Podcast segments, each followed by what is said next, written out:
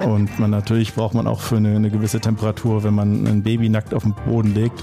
Äh, das kann man nicht ohne Heizung machen im Winter. Ne? Also wenn dann irgendwann jemand sagt, wir müssen die Heizung auslassen und äh, dann gibt's keine Babyshootings mehr oder kein Babybauch mehr. Das ist dann einfach nicht realistisch. Ne? Also das muss man sich schon muss man sehr ernsthaft durchplanen.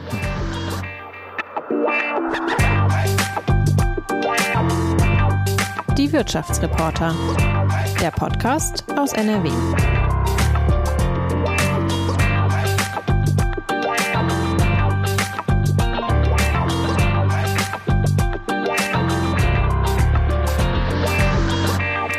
Hallo und herzlich willkommen zu einer neuen Podcast-Folge von Die Wirtschaftsreporter der Westdeutschen Allgemeinen Zeitung, kurz WATZ.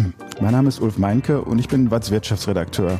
Und ich freue mich sehr, dass Ricarda und Christian Hamer bei mir sind heute. Herzlich willkommen. Danke für die Einladung. Danke, freuen uns sehr hier zu sein. Ganz toll, dass Sie da sind. Ähm, wir möchten mit Ihnen über Ihre Geschichte sprechen, über Ihr Unternehmen, die Fotostudio-Kette Picture People, äh, die mittlerweile in vielen deutschen Städten ihre Filialen hat. Picture People, das ist eine Start-up-Geschichte aus dem Ruhrgebiet, aus Bochum. Aber es ist auch längst mehr. Es ist längst eine Expansionsstory.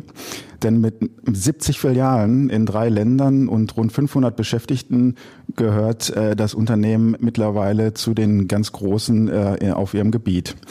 Die Idee zum Unternehmen Picture People kommt aus den USA. Dort gibt's schon lange in Einkaufszentren Anbieter, bei denen man sich im Vorbeigehen fotografieren lassen kann. Und diese Idee haben sie dann quasi nach Deutschland übertragen, ähm, sind äh, erst mit wenigen Filialen gestartet und dann immer größer geworden und expandiert und jetzt mittlerweile in vielen Bundesländern präsent. Ja, wir sitzen zusammen hier in Essen im Verlagshaus der Funke Mediengruppe und wir möchten darüber sprechen, wie alles begann, wie sie das Unternehmen groß gemacht haben und was sie noch vorhaben. Und äh, für mich ist auch eine Premiere, dass äh, Sie zu zweit äh, hier sind, also dass ein Familienunternehmen äh, äh, als Pärchen bei uns ist, als äh, Ehepaar und als Familienpaar. Das ist ja auch schon so ein Statement. Das ist ja im doppelten Sinne hier bei Ihnen vertreten. Ähm, Familie und Unternehmen, lässt sich das aus Ihrer Sicht überhaupt trennen? Ich würde es beantworten diplomatisch mit, wir bemühten uns sehr, im Sinne, das klappt überhaupt nicht man versucht so die Extreme auszuschalten, indem meine Frau ganz gerne mitten in der Nacht so um zwei, drei Uhr irgendwie wach wird und sagt, sie hätte noch diese und diese Idee, die wir unbedingt umsetzen müssen. Und dann habe ich ihr jetzt einen Blog ans Bett gelegt, den kann sie das aufschreiben, aber wir diskutieren das nachts nicht mehr. Äh, so, das sind diese Extreme, die ausgeschaltet werden, aber ansonsten ist es natürlich ein omnipräsentes Thema. Ne? Aber auch schon seit unserer Beziehung, seit wir ganz, seit wir angefangen haben, war das immer ein Thema. Wir haben vor einiger Zeit noch ein bisschen drüber geschmunzelt, wie wir uns immer in Shopping Malls gesetzt haben mit einem Eis und, äh, und haben geguckt, was die richtigen Standorte sind, wo die Leute herlaufen. Ähm, und äh, nach und nach ist äh, dann natürlich das Unternehmen größer geworden. Unsere Kinder sind dazu gekommen, sodass sich diese Tätigkeit natürlich verändert haben. Äh, aber es ist immer noch ein, ein Familienunternehmen. Es ist ein Betrieb, der von einer Familie geführt wird. Und das bedeutet, dass unsere Mitarbeiter damit leben müssen, dass regelmäßig unsere Söhne durch die Büros ziehen und äh, alle, äh, ich will nicht sagen nerven, ähm, äh, ja, aber manchmal. dann, ich sag mal, positiv unterhalten. Genau. Ja. Sie haben zwei Kinder. Ähm, eins ist ähm, im äh, vergangenen Jahr äh, zur Welt gekommen, Ihr Sohn William ähm, am 24. Februar äh, 21, also mitten in dieser Corona-Krise. Sie haben mir das auch schon mal erzählt, ähm, wie turbulent das war. Kurz zuvor mussten Sie noch Bankengespräche führen. Ähm, also da ging es richtig rund. Ähm, wie haben Sie diese mhm. Situation in der Erinnerung? Turbulent, nicht ganz so schön und familiär, wie man sich das vorstellt, wenn man Kind Nummer zwei bekommt. Wir dachten eigentlich, dass wir in einen ganz normalen Tag starten, haben den Großen morgen zusammen zur Kita gebracht. Ich musste dann ins Krankenhaus zur Untersuchung und ähm, ja, Christian saß wie gewohnt in irgendwelchen Telefonkonferenzen im Auto. Aufgrund von Corona durfte er auch nicht mit rein, deswegen hatte er eine gute Beschäftigung. Ähm, ja, während der Untersuchung haben wir dann festgestellt, äh, dass wir einleiten mussten und das Kind war dann wenige Stunden auch schon da. Ich war aber ganz entspannt. Ich habe gedacht, ach so eine Einleitung, das äh, wird ja einige Stunden dauern. Ich schicke den erstmal wieder ins Büro, den Herrn. habe mir dann mittags was dort äh, zu essen kommen lassen, habe mit meiner Freundin telefoniert und kurz danach ging's los im Kreissaal waren dann alle nervös, wo denn mein Mann wäre. Und ich habe gesagt, ja, der arbeitet noch. Ich habe gesagt, er kann um vier wieder zurückkommen. Ja, jetzt ist eins, ihr Kind ist vielleicht um zwei Uhr da. Dann habe ich ihn angerufen und er wollte noch ein paar Dokumente ausdrucken und war aber so nervös, dass er das nicht mehr hinbekommen hat. Und äh, wirklich gefühlt für mich drei Sekunden später stand er dann auch schon da Ich weiß nicht, wie er das geschafft hat, das weiß ich bis heute nicht. Aber die Ampeln waren wohl hoffentlich alle grün. genau, ja. Und dann ging es mit Arbeiten weiter. Das Kind war da und er musste nachmittags direkt wieder los. Sie, Sie haben da äh, Verhandlungen mit Banken führen müssen dann in der Phase, ne? Wenn ja, genau. Ja, und Vermieter. Mhm. Das war eine Zeit, die, äh, die, die ich wirklich ungern, äh, an die ich mich ungern erinnere. Ähm, eine sehr harte Zeit, in der man nicht wusste, wie es weitergeht, in dem man im Lockdown war, in dem ähm, man viel mit Banken reden musste, mit Vermietern reden musste. Äh, ja. da ging es um Überbrückungshilfen. Ähm, das hat im Endeffekt, haben wir Unterstützung bekommen, äh, aber das hat wirklich extrem lange gedauert. Ne? Also die, die Auszahlung der dieser Dezemberhilfen haben wir im Juli bekommen. Ne? Äh, und in der Zeit, äh, wo wir dann das äh, Kind erwartet haben, wurde es dann auch, wurde es dann auch schon eng. Ne? Mhm. Ähm, und wir sind als Unternehmen eben reingestartet und gesagt, hey, wir, wir versuchen, wir ziehen das alles gemeinsam durch. Wir haben keine Entlassung aussprechen müssen. Mhm. Ähm, bis heute nicht übrigens. Ja, also, das haben wir den Mitarbeitern versprochen. Ähm, aber es ist auch nicht einfach gewesen. Mhm. Ne? Ganz ehrlich, das waren sorgenvolle Monate. Mhm. Und wenn ich vor, vor zwei Jahren jetzt zurückgucke, dann hatte ich noch weniger graue Haare. Da sind ja. einige dazugekommen, aber ähm, das betrifft nicht nur uns, sondern das betrifft äh, auch die ganzen Unternehmerfreunde, die man hat. Ne? Ja. Also man, man guckt sich an, wenn man sich jetzt wieder trifft und man sieht, ey, wir sind alle ganz schön gealtert in der Zeit. Mhm. Das sind äh, viele Sorgen, die da reingekommen sind. Ja. Es wird ja oft das äh, hohe Lied auf die Familienunternehmen äh, gesungen, äh, das Rückgrat äh, der deutschen Wirtschaft. Ähm, äh, ist Familienunternehmen auch oft einfach nur ein Knochenjob und viel, viel Arbeit? Das ist beides. Also man, man ist natürlich vom Kopf her Tag und Nacht im Büro gefühlt bei der Arbeit, aber man hat, hat natürlich auch den Vorteil, dass man sich Freiraum nehmen kann. Also Christian kann natürlich dann auch mal sagen, so, wir, wir machen jetzt nachmittags was mit den Kindern oder machen unser eigenes Ding, dafür müssen wir vielleicht am Wochenende nochmal ran. Also das ist schon natürlich ein gewisser Vorteil, würde ich so sehen, gerade wenn man Kinder hat. Ja. Mhm. Ähm, wichtige Entscheidungen, haben Sie mir mal gesagt, treffen Sie immer gemeinsam. Ähm, ist ja auch, wie gesagt, ein Statement, äh, dass Sie hier zusammen sind. Ähm, eine wichtige Entscheidung äh, war, wenn ich das richtig sehe, dass Sie auch trotz Pandemie äh, auf Expansion gesetzt haben und gesagt haben, wir eröffnen neue Filialen. Ähm, hat sich der Mut ausgezahlt aus Ihrer Sicht? Also wir haben, der familiäre Grundsatz ist, wenn wir Zweifel haben, machen wir es nicht. Ne? Äh, das haben wir aus dem Englischen mal gehört äh, auf so einer Konferenz. Äh, if you doubt, don't. Ähm, und das fand ich super, das finden wir super und es hat uns auch schon einige Male jetzt geleitet. Mhm. Wenn einer ein schlechtes Bauchgefühl bei irgendetwas hatte, dann lassen wir es. Und das Thema Expansion war in der Corona-Phase verlockend, indem man das eine oder andere Angebot bekommen hat ähm, an Standorten durch Unternehmen, die aufgehört haben. Ähm, aber wir haben wenn man es ganz ehrlich jetzt beantwortet, und wir sind ja hier unter uns, ähm, war, das, war das mutig, verrückt, aber auch eher dumm. Ja, ähm, das äh, hm. hat uns äh, vielleicht vielleicht betrachten vielleicht machen wir den Podcast in anderthalb Jahren nochmal oder in zwei Jahren nochmal und ich betrachte das dann anders. Ähm, äh, aktuell sind es natürlich Standorte, die Anlaufkosten haben. Das war ja Anfang August bereits äh, Thema äh, der Watz, äh, wie sich die Innenstädte entwickeln und wir sind aktuell noch weit äh, hinter den Frequenzen in den Einkaufszentren. Wir sind hier in Sichtweite des Limbecker Platzes. Ähm, da sind wir noch lange nicht wieder da, wo äh, wo wir vor der Pandemie waren, äh, so dass auch die Standorte, die wir neu eröffnen eröffnet haben, langsamer anlaufen, als wir das in der Vorpandemie-Zeit hatten und entsprechend äh, doch aktuell noch schwer auf der Kostenseite liegen. Mhm. Wir haben aber auch Standorte gewählt, die äh, jung sind, neu sind, im Sinne von, die Leute kennen dort noch nicht wirklich diese klassischen modernen Fotoshootings. Salopp gesagt. Wir sind zum Beispiel in Oldenburg, die Leute sind sehr bodenständig, die haben andere Hobbys, die haben noch nie ein Familienfotoshooting gemacht.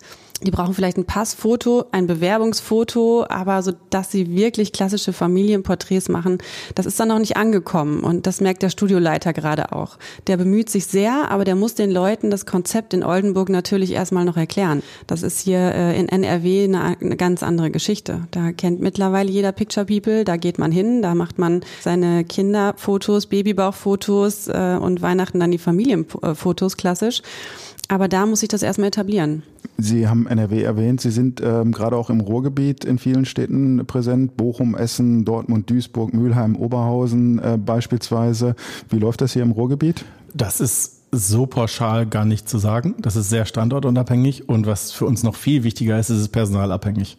Also wir haben in Duisburg im Forum einen Standort, der mh, mm, sehr abseits vom Lauf ist. Also wir sind in der ersten Ober, im ersten Obergeschoss relativ in der Ecke.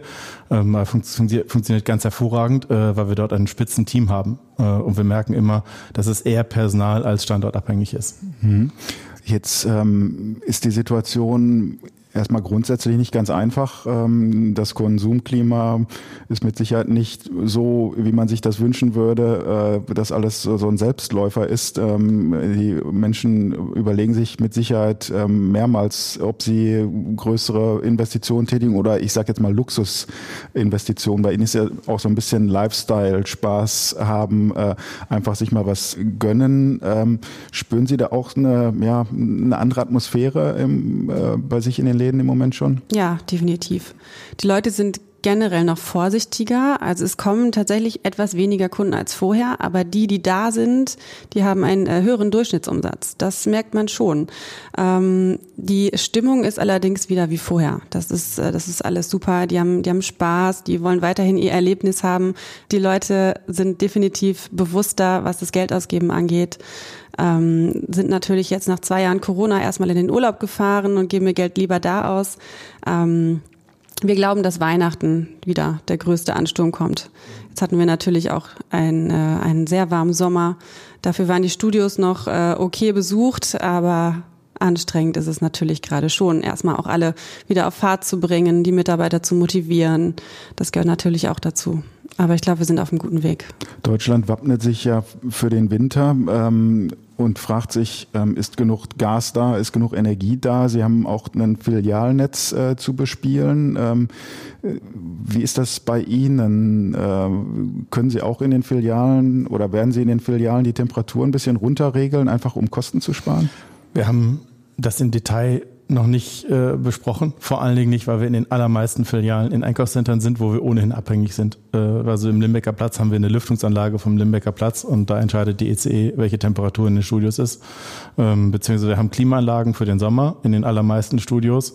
Ähm, die braucht man allerdings auch. Ne? Wenn wir jetzt in solchen Temperaturen mit 30 Grad Fotoshootings machen äh, würden, das würde da keiner gerne machen. Da hätte man nach ein, zwei Minuten äh, die, die äh, Hemden durchnässt, die Kinder hätten keinen Spaß mehr.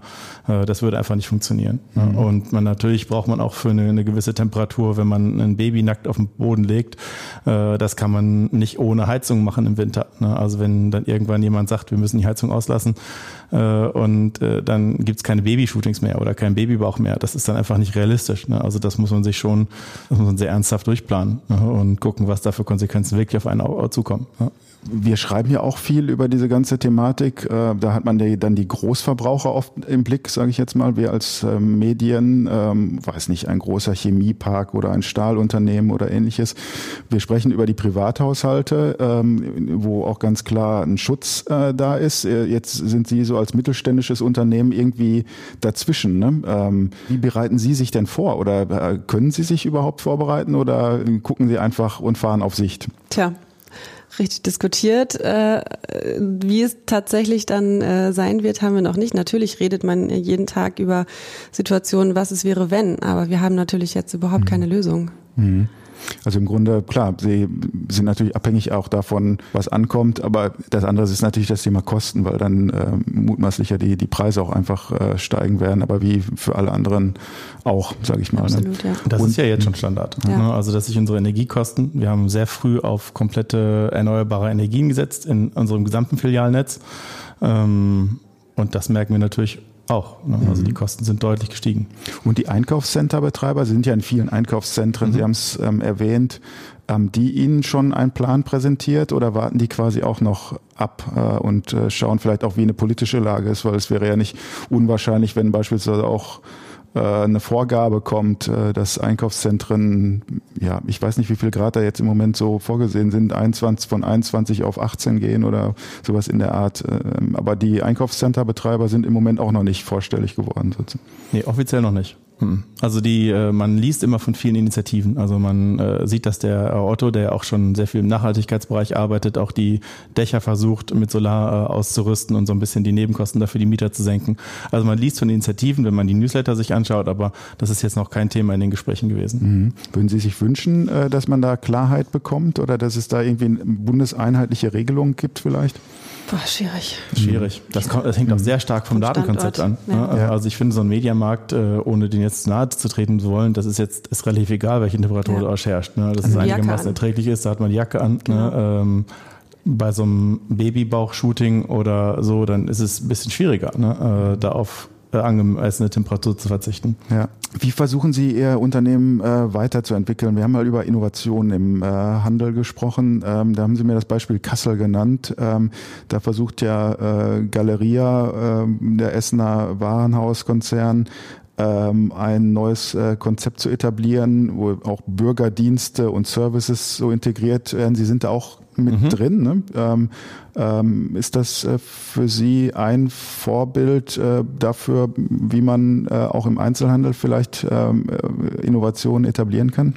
Ja, ich glaube, dass die Einkaufscenter sich äh, Gedanken machen müssen, ähm, wie kann man die frei werdenden Flächen durch äh, neue Konzepte äh, ähm, wieder füllen mit frequenzbringenden äh, Mietern. Und so eine Stadt und so ein Bürgerbüro ist natürlich ein wunderbares äh, Ziel. Die Leute können dort vernünftig parken, sie kommen dort schnell rein. Also ich finde, das ist erstmal eine, eine, eine sehr, sehr gute Idee gewesen in Kassel. Äh, eine sehr gute Idee von Karstadt, das umzusetzen. Ähm, und wir sind mit der äh, Ausgestaltung auch ganz zufrieden. Ja, mhm. ich bin auch für uns persönlich Fan davon. Man muss schauen, wenn man tatsächlich junge Unternehmen reinkriegen möchte, Startups, ob die Mieten dann auch erträglich sind oder ob man sich damit dann keinen Gefallen tut. Mhm. Das ist natürlich für die Unternehmen abhängig. Mhm. Bei Ihnen steht und fällt das äh, Konzept, ähm, wenn ich es richtig sehe, ja mit äh, Frequenz. Ähm, also wie viele Leute sind da? Zumindest wenn man jetzt den Gedanken hat, äh, im Vorbeigehen fotografieren lassen. Aber ähm, oder oder nimmt das Thema für Sie ab, weil einfach doch einfach das geplanter wird. die Menschen machen einen Termin, kommen dann und dieses im Vorbeigehen, dieser ursprüngliche Gedanke tritt ein bisschen in den Hintergrund? Ähm, tritt in den Hintergrund, weil einfach weniger Frequenz in den Centern und in den Einkaufszonen sind, ähm, ist aber nach wie vor immer noch wichtig für uns. Äh, dieses Mund-zu-Mund-Propaganda-Konzept ist für uns die beste Werbung und natürlich gratis. Das heißt, äh, wir müssen jetzt die Leute abfangen, die bei uns im Studio sind und Fotos machen und müssen denen natürlich an die Hand geben, hey, erzählt doch euren Freunden, eurer Familie. Äh, wir geben vielleicht auch mal Gutscheine mit, ne, dass man dadurch dann vielleicht neue Leute in die Studios bekommt, wenn es dann schon nicht über das Fußvolk draußen ist sozusagen. Mhm. Ich habe äh, dieses ganz klassische im Vorbeigeh-Geschäft äh, zufällig gesehen, ähm, als ich beim Saisonauftakt beim VfL Bochum war. Äh, da hatten sie auch einen Stand und haben da äh, fotografiert als Marketingmaßnahme. Äh, dieses äh, spontane, ähm, ist das sozusagen äh, die auch eine DNA äh, ihres Unternehmens? Ähm, auf jeden Fall, also auch um gesehen zu werden und dann vielleicht Picture People im Hinterkopf zu behalten und dann zu wissen, okay, wenn ich mal ein Familienshooting machen möchte, dann die habe ich gesehen damals, da muss ich vielleicht noch mal hin. Ähm, spontan im Sinne von äh, Passbilder, ja, Bewerbungsfotos sind dann eher nicht spontan. Ne? Da will man sich natürlich auch dementsprechend zurecht machen. Ähm, aber es ist ein klassisches To-Go-Geschäft. Man kann, wenn man Lust und Zeit hat, reinkommen, Fotos machen, die Fotos direkt mitnehmen. Das ist ja das, was es bei uns so schön macht im Vergleich zu manch anderen Fotografen oder zur Zeit von, weiß ich nicht, vor 10, 20 Jahren.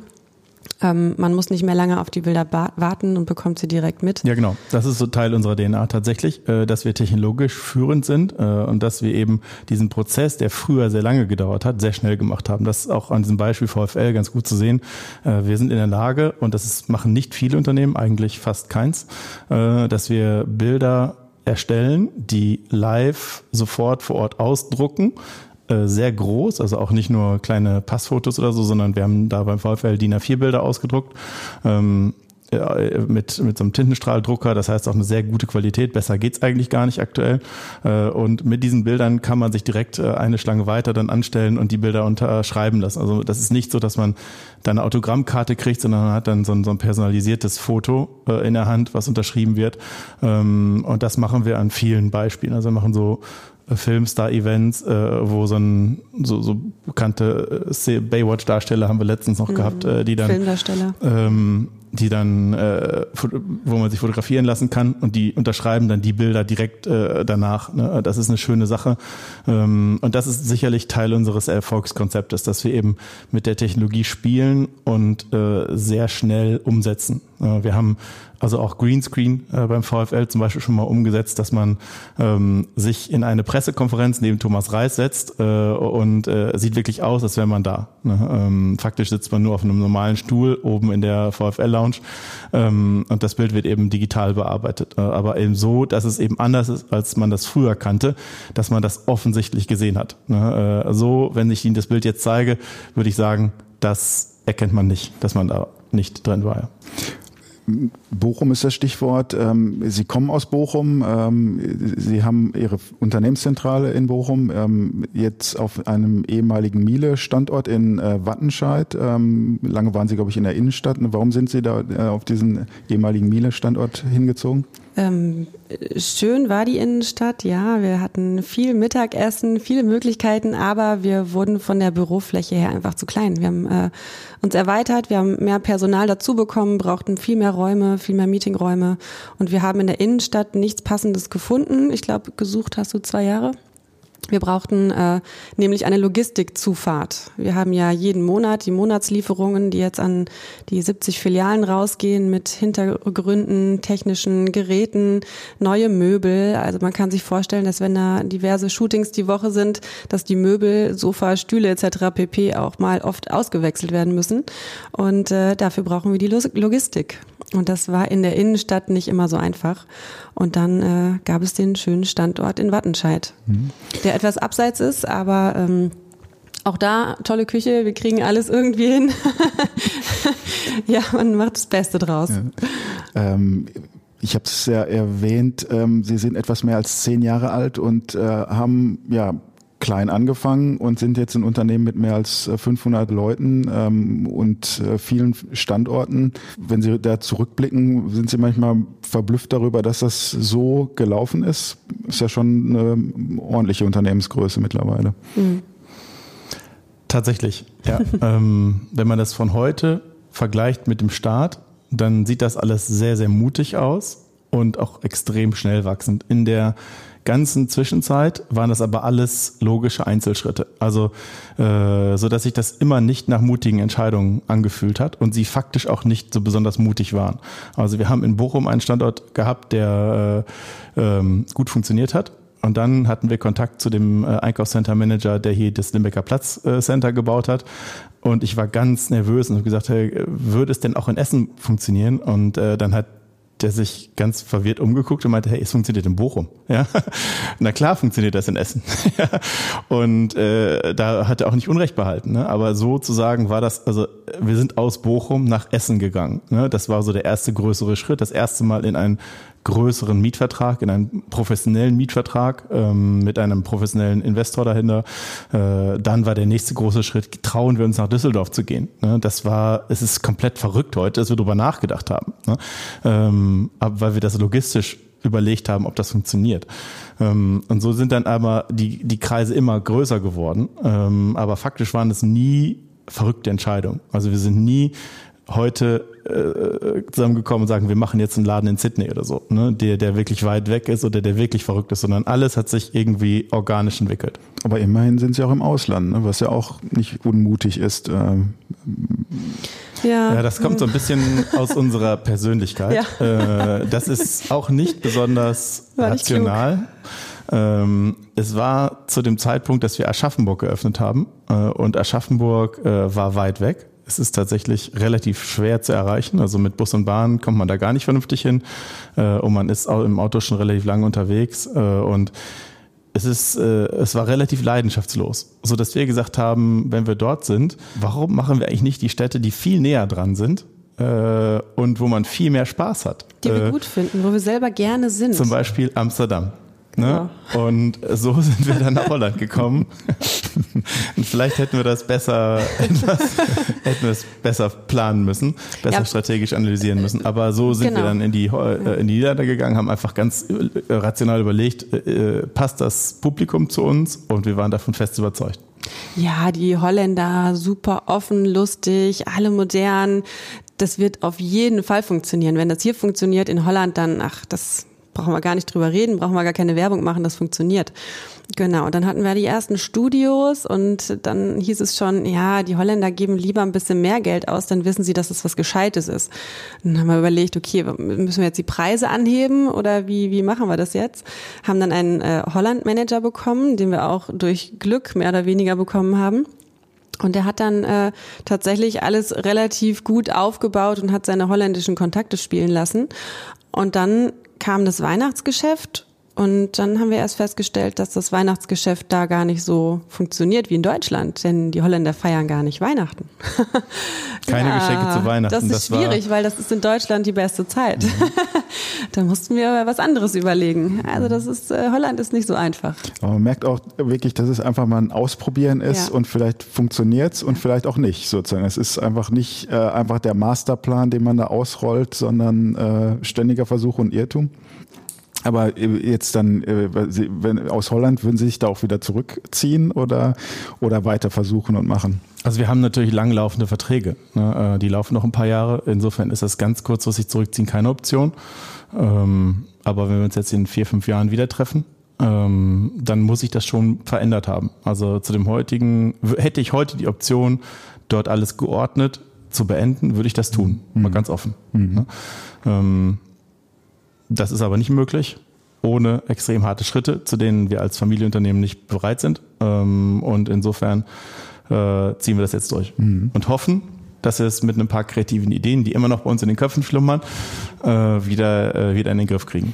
Und wie sieht das in Deutschland aus? Ähm, Sie sind ja schon in ganz vielen Bundesländern präsent. Äh, in manchen Städten, die durchaus attraktiv sein könnten, sind Sie aber noch nicht. Ähm, ja, wie mutig sind Sie im Moment? Also es ist natürlich so eine Phase, wo eine hohe Unsicherheit ist. Kann man da noch expandieren oder expandieren Sie noch im Moment? Kann man schon, aber gerade haben wir nicht mehr so richtig Lust. Äh, wir haben jetzt noch äh, einen Standort in München, der wird auch ganz toll. Das ist dann unsere dritte Filiale in München und äh, dann müssen wir, glaube ich, erstmal ein bisschen Ruhe reinbringen. Also Corona war nicht nur für uns, sondern für die Mitarbeiter natürlich anstrengend und äh, die, die kämpfen immer noch damit, äh, noch mehr Kunden in die Studios zu holen. Und da müssen wir einfach erstmal schauen, wie strukturieren wir uns neu, wie gehen wir damit um, äh, können wir die Mitarbeiter motivieren, neue Schulungen aufsetzen. Wir haben jetzt ähm, bald einen Workshop auf Mallorca da haben wir äh, 100 Fotografen eingeladen und machen da ganz viele tolle Sachen mit denen. Und das ist so ein bisschen unser After-Corona-Kick-Off, dass wir da mal alle motivieren, gute Laune reinbringen und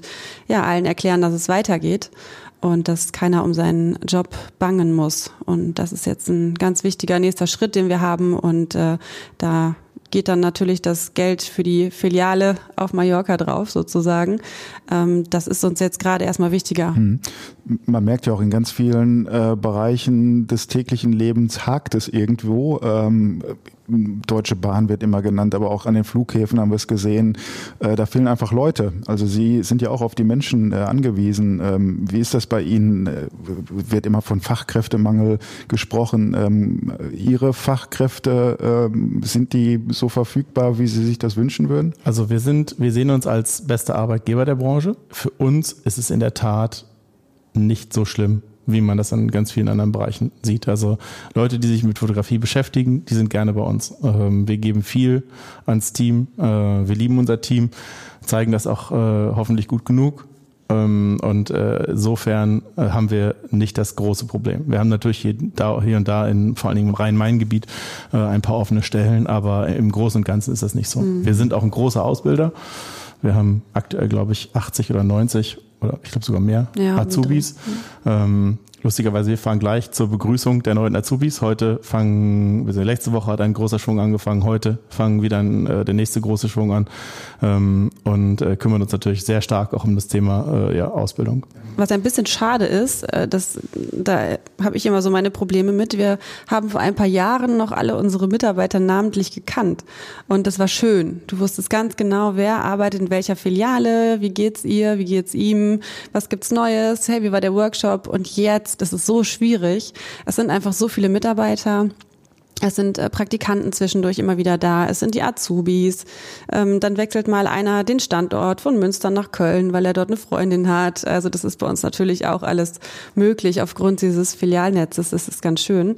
Ähm, aber da, das fände ich persönlich noch schöner, wenn man die Bindung dahin noch ein bisschen, bisschen besser hätte. Aber das ist schwierig.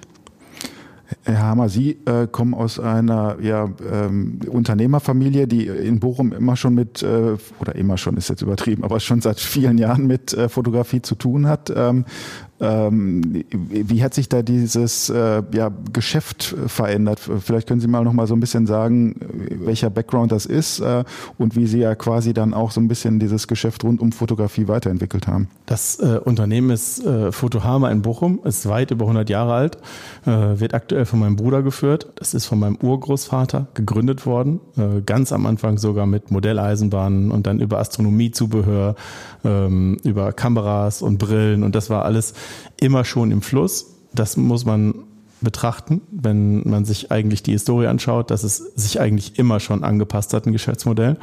Ähm, und es hat natürlich dann eine ganz lange Zeit, auch die Zeit, in der ich als Kind dort gearbeitet habe, ich bin mit dem Fahrrad nach Bochum-Wiemelhausen gefahren oder äh, dann mit dem Roller nach Herne.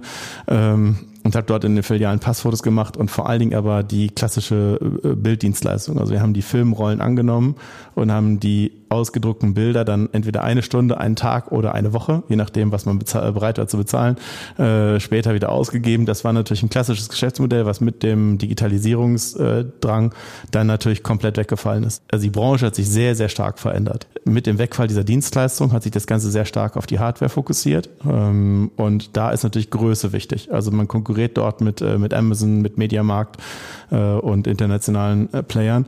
Ähm, und das hat, äh, dann, dann ist man entweder groß und relevant und gut im Vertrieb oder äh, man stirbt. Und äh, das hat mein Bruder ganz hervorragend gemanagt und ist jetzt einer der größten Händler.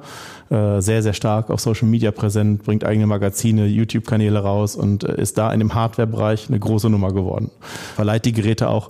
Äh, insofern ähm, hat er da diesen Schwung zur Modernität gut geschafft. Dass die Brüder mal das Unternehmen fusionieren, ist aber steht, steht nicht zur Debatte. Ne? Das, erstmal sind wir zwei sehr verschiedene Charaktere. Wir schätzen uns extrem und unterstützen uns beide gegenseitig. Ich würde mal sagen, wir sind gegenseitige Aufsichtsräte, obwohl das faktisch gar nicht so ist. Ne? So was haben wir faktisch nicht. Äh, aber es gibt halt gar keine Synergien. Ne? Äh, wenn man äh, ein Dienstleistungsgeschäft betreibt, ist das was ganz anderes, als wenn ich ein Handelsgeschäft betreibe oder äh, versuche, die Kameras weltweit zu vermarkten. Ähm, da braucht man Kontakte in die Industrie, da muss man schauen, wie man an die äh, schlecht verfügbare Ware herankommt. Es ist wirklich vom Fokus ganz was anderes. Also ich sehe gar keine Synergien. Wir kaufen die Ware bei ihm ein, das ist wunderbar, das klappt hervorragend, aber darüber hinaus gibt es eigentlich gar nichts. Mhm. Diese Entwicklung der Fotografie, äh, diese ganz starke Transformation weg von dem Farbfilm äh, zum äh, digitalen hin, glauben Sie, dass sich so ein, dass man nochmal so einen äh, technologischen Schub irgendwie bekommen könnte in der, in der Branche? Ach, es gibt ja immer mal wieder Innovationen. Ne, ähm, es gab diese Lichtbildkameras, es gab äh, verschiedene Innovationen, viel über Bild und Videos nachgedacht oder dass sich das in Videos alles entwickelt. Ich bin da eher konservativ. Ich glaube, dass dieses klassische Familienporträt ähm, sich durchsetzen wird. Ne? Es gab vor vielleicht zehn Jahren, noch nicht mal vor zehn Jahren, diese ganzen 3D-Fotografen, ähm, die überall aufgekommen sind, auch im Limbecker Platz. Äh, da hat man dann so Kabinen gehabt. Äh, in jedem Mediamarkt äh, gab es die, äh, wo man sich dann mit 30, 40 Kameras ähm, hat fotografieren lassen, konnte man so 3D-Modelle draus machen. Ähm, wir haben das alles mal ausprobiert und mit viel Fantasie, ja, hat man erkennen können, welche Person das ist. Ähm, dann war es sehr teuer und es waren alles Schmutzfänger. Ne? Äh, und faktisch hat sich das überhaupt nicht durchgesetzt äh, und wird im Markt überhaupt nicht nachgefragt. Wir sehen uns aber als äh, Unternehmen, was immer mitgeht. Also wenn wir sehen, ein Trend setzt sich durch oder wird wirklich gut, dann sind wir der Erste, der aufspringt. Ne? Also sei es äh, äh, im Bereich Iris-Fotografie, ähm, so ein Thema, was ein bisschen neu dazugekommen ist. Da wird das ähm, Auge ganz genau, nah fotografiert. Ja, sind wie dann äh, die, die das hinterher dann groß machen und marktfähig machen. Ne? Mhm. wenn wir irgendwo einen Trend sehen, der nachhaltig ist, sind wir sofort dabei. Mhm. Sie kommen aus einer Unternehmerfamilie, haben jetzt aber selbst ein eigenes Unternehmen gegründet, ja jetzt auch ähm, sozusagen zusammen. Äh, Herr Hammer, Sie haben, glaube ich, so einen Unternehmensberater-Background. Äh, Sie, Sie, Frau Hammer, haben äh, so einen Marketing-Background. Ne? Genau, ich ähm, habe Projektmanagement gemacht für L'Oreal, die Tagobank, GEA, für ein paar große Unternehmen und war dann leider so ein bisschen äh, auf der Zahlenseite. Und äh, heute kann ich glücklich sagen, das äh, macht in erster Linie mein Mann und ich darf die schönen Teile machen, äh, kann mich um die Architektur, um die Gestaltung der Studios, um das Marketing, ein bisschen Personal kümmern und äh, ja, bin da auch ganz happy mit. also Sie haben sich quasi so ein bisschen die Arbeitsbereiche im Unternehmen auch äh, aufgeteilt. Äh, Richtig, so, ne? ja. Anfangs haben wir beides zusammen gemacht und dann haben wir irgendwann festgestellt, dass das nicht klug ist, dass es auch nicht äh, klug ist, zu diversen Meetings zusammenzugehen, sondern dann haben wir uns aufgeteilt und das war dann der logische Weg, da auch sinnvoll äh, arbeiten zu können. Ja. Und auch das sich um die Kinder kümmern, haben Sie dann auch ein bisschen aufgeteilt, mutmaßlich? Ja, ja, also ich äh, klar habe natürlich den größeren Part, aber äh, mein Mann macht das äh, sehr gut, äh, nimmt natürlich auch die Kinder ab, wann er nur kann. Und äh, ja, ohne Schwiegereltern, Eltern und Kindermädchen wird das natürlich gar nicht funktionieren. Dann wäre ich wahrscheinlich nur Mutter und könnte nicht mehr arbeiten. Sie müssen ja wahrscheinlich auch viel unterwegs sein, um sich die Standorte anzugucken, ne? Oder aus dem Homeoffice heraus lässt sich Ihr Unternehmen doch nicht mehr den ganzen Tag übersteuern. Ne? Wir waren früher mehr unterwegs. Wir haben äh, tolle Mitarbeiter, auf die wir uns verlassen können kann. Die sind dann vor Ort, die machen ganz viele Videos, dokumentieren ganz viel. Wir arbeiten mit den Architekten zusammen, haben äh, jeden kleinsten Zentimeter auf den Plänen, wissen ganz genau, wo was hinkommt und äh, es gibt tatsächlich Standorte, die haben wir vor der Eröffnung nicht gesehen. Wir wissen, wie sie aussehen, wir wissen, wie sie eingerichtet sind, aber wir waren nicht live vor Ort. Mhm. Dann äh, sind wir tatsächlich dann schon mal zur Eröffnung das erste Mal dort. Ah, ja. ja. Was haben Sie sich noch vorgenommen? Weiß nicht, wie, wie planen Sie? Haben Sie, äh, ich sag mal, einen Monats-, einen Jahres- oder einen Fünfjahresplan? Was, was kommt jetzt? Ja, wir haben unsere Pläne, aber wir lieben diese Sprunghaftigkeit. Wenn morgen irgendetwas anders ist, dann wollen wir das auch. Dann äh, zerreißen wir die Pläne und sagen, was interessieren uns die Pläne von gestern? Äh, das ist viel cooler, wir wollen jetzt das machen. Ähm, dann sind wir natürlich durch unsere Kinder ein wenig geleitet. Ähm, auf andere Züge aufzuspringen. Da darf ich jetzt noch nicht so viel verraten. Wir glauben aber, dass das eine richtig, richtig tolle Idee ist und die Shootings na, ab Dezember, Anfang nächsten Jahres vielleicht nochmal ein bisschen bereichert und äh, noch mehr Spaß dazu holt. Ähm, also viel verraten dürfen wir nicht. Sie haben das Unternehmen ja gegründet, groß gemacht, entwickelt. Oft kommt für Gründer ja dann der Punkt, dass man sagt, ähm, ich will mal was ganz anderes machen, Exit und ich verkaufe. Äh, ist sowas für Sie überhaupt denkbar? Schwierige Frage. Äh, wir hatten natürlich viele Angebote, die Firma zu verkaufen. Wir haben sie immer abgelehnt, aus verschiedensten Gründen. Ähm, und würden das heute auch ablehnen. Aber ob wir das in Zukunft ablehnen würden, in, ein, in zehn Jahren oder sowas, das weiß ich nicht unbedingt. Also vielleicht kommt da mal diese Idee. Aktuell haben wir noch total Spaß an dem, was wir tun. Und aktuell sehen wir das Feld noch lange nicht beackert an. Äh, und es kommen immer wieder verrückte Ideen dazu. Und wir glauben, dass wir dieser Branche noch eine Menge geben können äh, und dass wir das noch toll entwickeln können, das Unternehmen. Und sollte das irgendwann mal nicht mehr der Fall sein, dann könnte es sein, dass wir darüber nachdenken. Aber aktuell ist erstmal keine, The keine Thematik. Also ganz verkaufen kommt für mich sowieso nicht in Frage. Mhm. Ich meine, was sollen wir den ganzen Tag machen? Ja. ja. Also äh, es wird einem langweilig, man ist es nicht gewohnt. Ähm, Anteile abgeben kann man machen, aber dann hat man wieder irgendwen im Nacken, der die Zahlen sehen möchte und macht Druck, äh, dass wir doch bitte dieses und jenes noch machen müssen. Nee, das ist gerade doch so schon wesentlich schöner. Und wir haben die Ideen und wir haben da Lust drauf und das ist, wir haben ein gutes Team, das macht Spaß.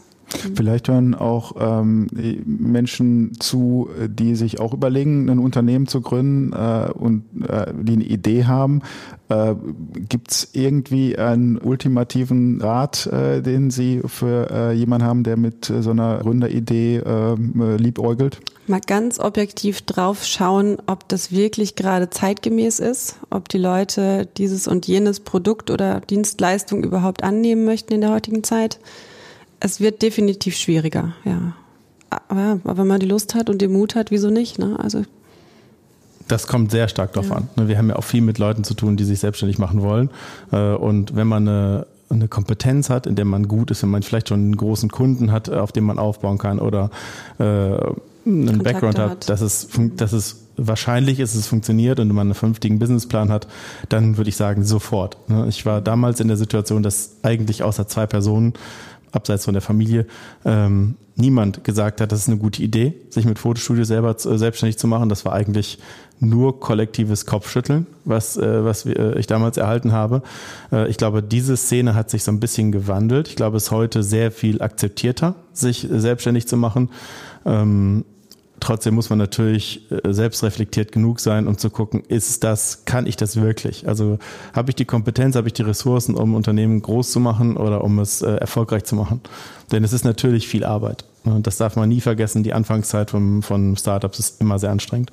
Liebe Frau Hammer, lieber Herr Hammer, toll, dass Sie bei uns waren. Vielen Dank für das Gespräch und auch äh, an Sie, liebe Zuhörerinnen und Zuhörer. Ich freue mich sehr, dass Sie wieder dabei waren. Wenn Sie mögen, folgen Sie uns gerne auf den äh, üblichen Kanälen Spotify, Google, Apple. Sie können uns da abonnieren und äh, sind dann regelmäßig dabei, wenn wir wieder auf Sendung gehen. Kommentieren Sie auch gerne unsere Folgen, ähm, beispielsweise bei LinkedIn und Twitter finden Sie mich. Ich freue mich äh, immer über Feedback. Ich habe auch gesehen, äh, dass Picture People auf Instagram äh, einen großen Account hat. Ähm, ich denke mal, auch da ist Feedback willkommen. Nochmal herzlichen Dank. Schön, dass Sie da waren. Gerne. Danke, bin sehr gefreut. Ein Podcast der Walz.